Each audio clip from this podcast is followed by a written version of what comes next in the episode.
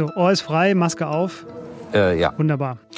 Und damit hallo und herzlich willkommen zu Was jetzt, dem Nachrichtenpodcast von Zeit Online. Es ist Freitag, der 4. Februar.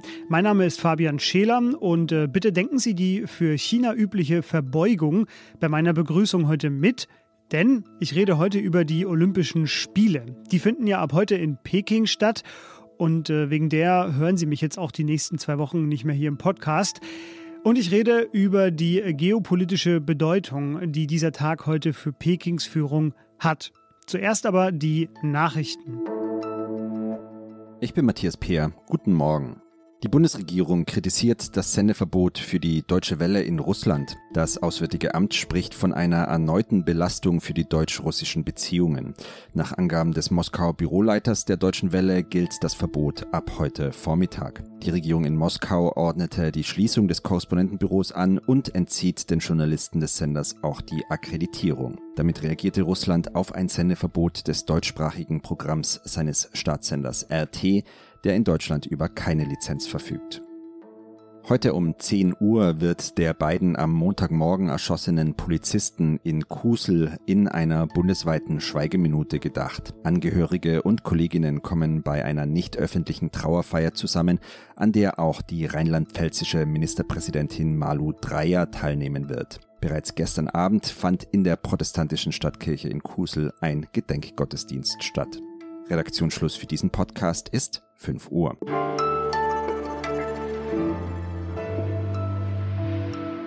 Peking ist die erste Stadt, die Olympische Spiele im Sommer 2008 und im Winter 2022 austragen darf. Ab heute geht es in und um Chinas Hauptstadt wieder zwei Wochen um olympische Ehren, aber auch um olympische Ideale, wie zum Beispiel ein ja, friedliches Miteinander. Denn so ist diese ganze Bewegung ja irgendwann mal gestartet. Was daraus wurde, ist natürlich ein anderes Thema. Wir haben ja nicht die Zeit, um jetzt die ganz großen Fragen zu beantworten. Zum Beispiel, sind diese Spiele politisch? Ja, natürlich, auch wenn das IOC äh, häufig das Gegenteil behauptet. Aber wir können zumindest ein paar Eindrücke hören, denn seit vorgestern in Peking ist mein geschätzter Kollege Christoph Siemes Textchef der Zeit und seit 2000 schon ständiger Olympiareporter. Hallo Christoph. Hallo Fabian. Christoph, ich habe äh, schon bei Social Media skurrile Bilder gesehen, äh, Ganzkörperanzüge, die die ankommenden Sportlerinnen begrüßt haben, Cocktail-mixende Roboter. Äh, also die ganz einfache Frage, was sind denn deine ersten Eindrücke vor Ort? Ja, all das, was du genannt hast, habe ich natürlich auch gesehen. Wir wurden also von voll vermummten äh, am Flughafen in Empfang genommen und auch alle Leute, die in irgendeiner Weise hier mit dem Corona-Thema zu tun haben, sind von Kopf bis Fuß verschlossen. Auch in unserem Hotel werden wir jeden Tag getestet und auch die sind voll vermummt. Und die Roboter, da haben wir auch gestern Abend schon zu Abend gegessen, aber da muss man sagen, das sieht vielleicht im Fernsehen toll aus, aber äh, richtig lecker ist es nicht, was da rauskommt. Ja, das ist natürlich sehr schade ähm, für euch. Jetzt stehen diese Spiele ja unter, sage ich mal, gewissen Vorzeichen. Äh, die Behandlung der Uiguren, der Umgang mit Tibet, das brutale Niederschlagen der Demokratiebewegung in Hongkong.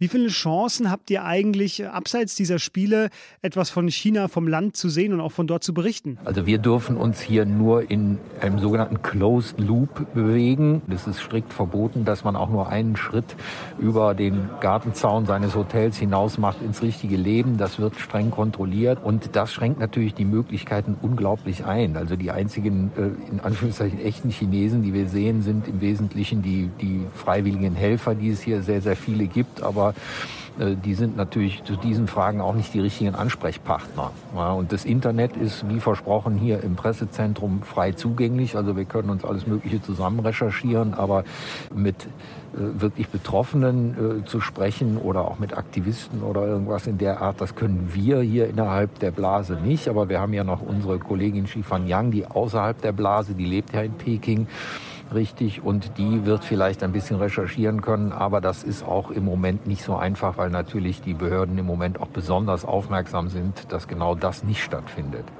Es gibt ja diverse politische Boykotte, also die üblichen Besuche von Staatschefs bei den Spielen äh, fallen aus. Du bist ein sehr erfahrener Olympiareporter. Du warst auch schon 2008 in Peking. Sag doch mal aus deiner Erfahrung noch, wie viel zählt das alles denn, äh, wenn die Spiele dann wirklich starten? Ich muss ehrlich sagen, dass es früher nie so ein großes Bohai darum gemacht wurde, wer jetzt auf der Tribüne sitzt bei der Eröffnungsfeier und wer nicht. Das wird jetzt immer weiter hochgejatzt und man muss auch ehrlich sagen, dass äh, äh, du sagst, es kommen viele nicht. Man muss aber sagen, es kommen aber auch sehr viele. Ja, also aus dem politischen Boykott ist meines Erachtens gar nichts geworden. Ja, nicht mal die Europäer haben sich ja einigen können. Die Franzosen wollten offiziell nicht boykottieren, weil sie die nächsten Gastgeber des, äh, der Olympischen Spiele sind und auch die Italiener nicht. Die deutsche Regierung hat sich eigentlich entschieden, das Thema irgendwie so wegzudrücken und zu sagen, ist halt Pandemie, können wir nicht hin. Und äh, insofern ist dieser Boykott eigentlich ein totaler Reinfall, wenn du mich fragst.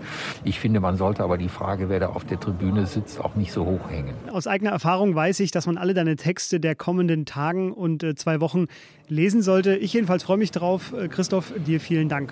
Ja, Grüße nach Berlin.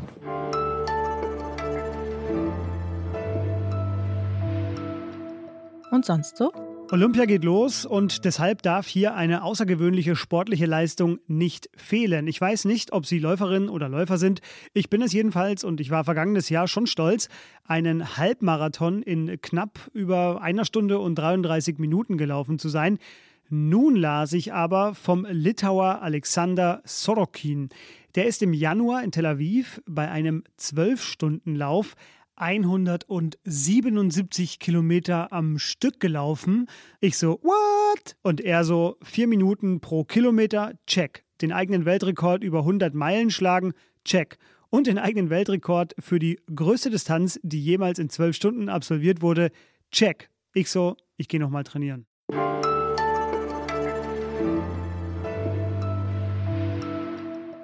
Ich hatte es schon gesagt, äh, Olympische Spiele sind immer politisch und der beste Beweis ist ein besonderes Treffen heute, auf das ich nun schauen möchte. Chinas Präsident Xi Jinping empfängt am Rande der olympischen Eröffnungsfeier Russlands Präsident Wladimir Putin. Das ist nicht nur ein Treffen, nein, denn das deutet nichts Geringeres an als eine neue globale politische Ordnung. So könnte man das zumindest deuten, was Sie auch zum Beispiel auf der Titelseite der neuen Zeit sehen werden, wenn Sie die am Kiosk oder online sehen. Michael Thumann, unser Korrespondent in Moskau, der erklärt mir das jetzt. Hallo Michael. Hallo Fabian. Michael, äh, welche konkreten Anhaltspunkte gibt es denn dafür, dass Xi und Putin die Welt im 21. Jahrhundert sicher für Autokratien machen wollen? Das schreibt ihr ja in eurem Text. Ja, und das schreiben wir, weil Xi und Putin nicht einfach nur autoritäre Herrscher in ihren Ländern sind, sondern sie haben wirklich eine autoritäre Mission, eine Vision für die Welt. Und das sieht man daran, dass sie auf der ganzen Welt autoritäre Regime stützen. Ähm, die, die fest im Sattel sind, aber eben auch gerade die, die äh, im Stürzen begriffen sind, notfalls mit Soldaten und Krieg. Und das hat man schon gesehen äh, in Syrien, das sieht man in der Sahelzone, das sieht man natürlich auch in der Ukraine. Äh, Xi und Putin glauben, der Westen sei schwach und handlungsunfähig und sie wollen die Amerikaner beerben und das amerikanische Zeitalter und den Liberalismus begraben. Was eint denn diese beiden Staatsführer? Was haben sie gemeinsam? Xi und Putin haben beide eigentlich ihre Länder von innen nach außen umgekrempelt. Das ging los mit Hongkong, das ging los mit der Opposition in Russland, NGOs, abweichende Stimmen. Die wurden in beiden Ländern in den letzten Jahren alle erstickt. Und jetzt kommt die Druckwelle nach außen. Ukraine und der Druck Chinas auf Taiwan wächst gleichzeitig. Russland sieht Europa als Expansionsfeld und äh, Xi sieht den Pazifik als Expansionsfeld. Äh, interessant ist auch, dass äh, beide, Xi und Putin, den Nationalismus als Herrschaftsmittel adoptiert haben gewissermaßen. Sie sind keine Nationalisten von Haus aus, aber setzen diesen Nationalismus jetzt gnadenlos ein. Ihr habt in gewissen Kreisen, sage ich mal, eine ja, Anfälligkeit diagnostiziert für diese Art der Politik, die diese beiden betreiben. Warum geht denn deren Strategie so gut auf? Das werden wir noch sehen, ob das so gut aufgeht. Die USA und die Europäer merken gerade, dass da was ganz Großes auf sie zurollt. Und ähm, ich glaube, dass wir es tatsächlich mit der größten Herausforderung des äh, freien, liberalen Systems seit den 1930er Jahren zu tun haben. Und Putin und Xi sind in ihren eigenen Ländern sehr weit gekommen. Und wie weit sie jetzt draußen in der Welt kommen, das hängt ganz vom Westen ab, äh, von unserer Resilienz äh, und von der Art und Weise, wie wir uns jetzt zusammenreißen und ähm, versuchen, für das einzustehen, was wir für richtig halten in der Welt. Das waren knapp vier Minuten mit Michael Thumann. Er ist aber zurzeit im Dauereinsatz. Das liegt einfach an seiner Korrespondentenstelle in Moskau. Und wenn Sie ihm ausführlich zum Ukraine-Konflikt hören wollen, dann wechseln Sie heute noch zu den Kolleginnen und Kollegen von unserem Politik-Podcast Das Politikteil. Die feiern heute ihre 100. Sendung. Und äh, ich kann mir da keinen besseren Gast vorstellen als dich, Michael, denn deine Expertise, die ist geschätzt. Vielen Dank dir. Ja, danke dir, Fabian. Und das war unsere letzte Morgenfolge für diese Woche. Später noch wie immer unser Update. Was jetzt at zeit.de ist unsere Mailadresse. Die nutzen Sie auch sehr rege. Sehr gut, weitermachen. Ich verabschiede mich jetzt in Richtung Sportressort und Olympische Spiele, wünsche Ihnen aber dennoch ein wunderschönes Wochenende und sage bis bald und tschüss.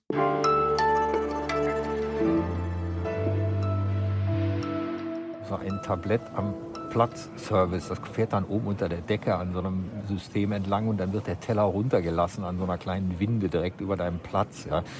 Aber äh, letztlich kommt es ja für uns doch drauf an, was drauf ist auf dem Teller und das war bisher ziemlich trostlos, ehrlich gesagt. Kein Trinkgeld? Äh, null.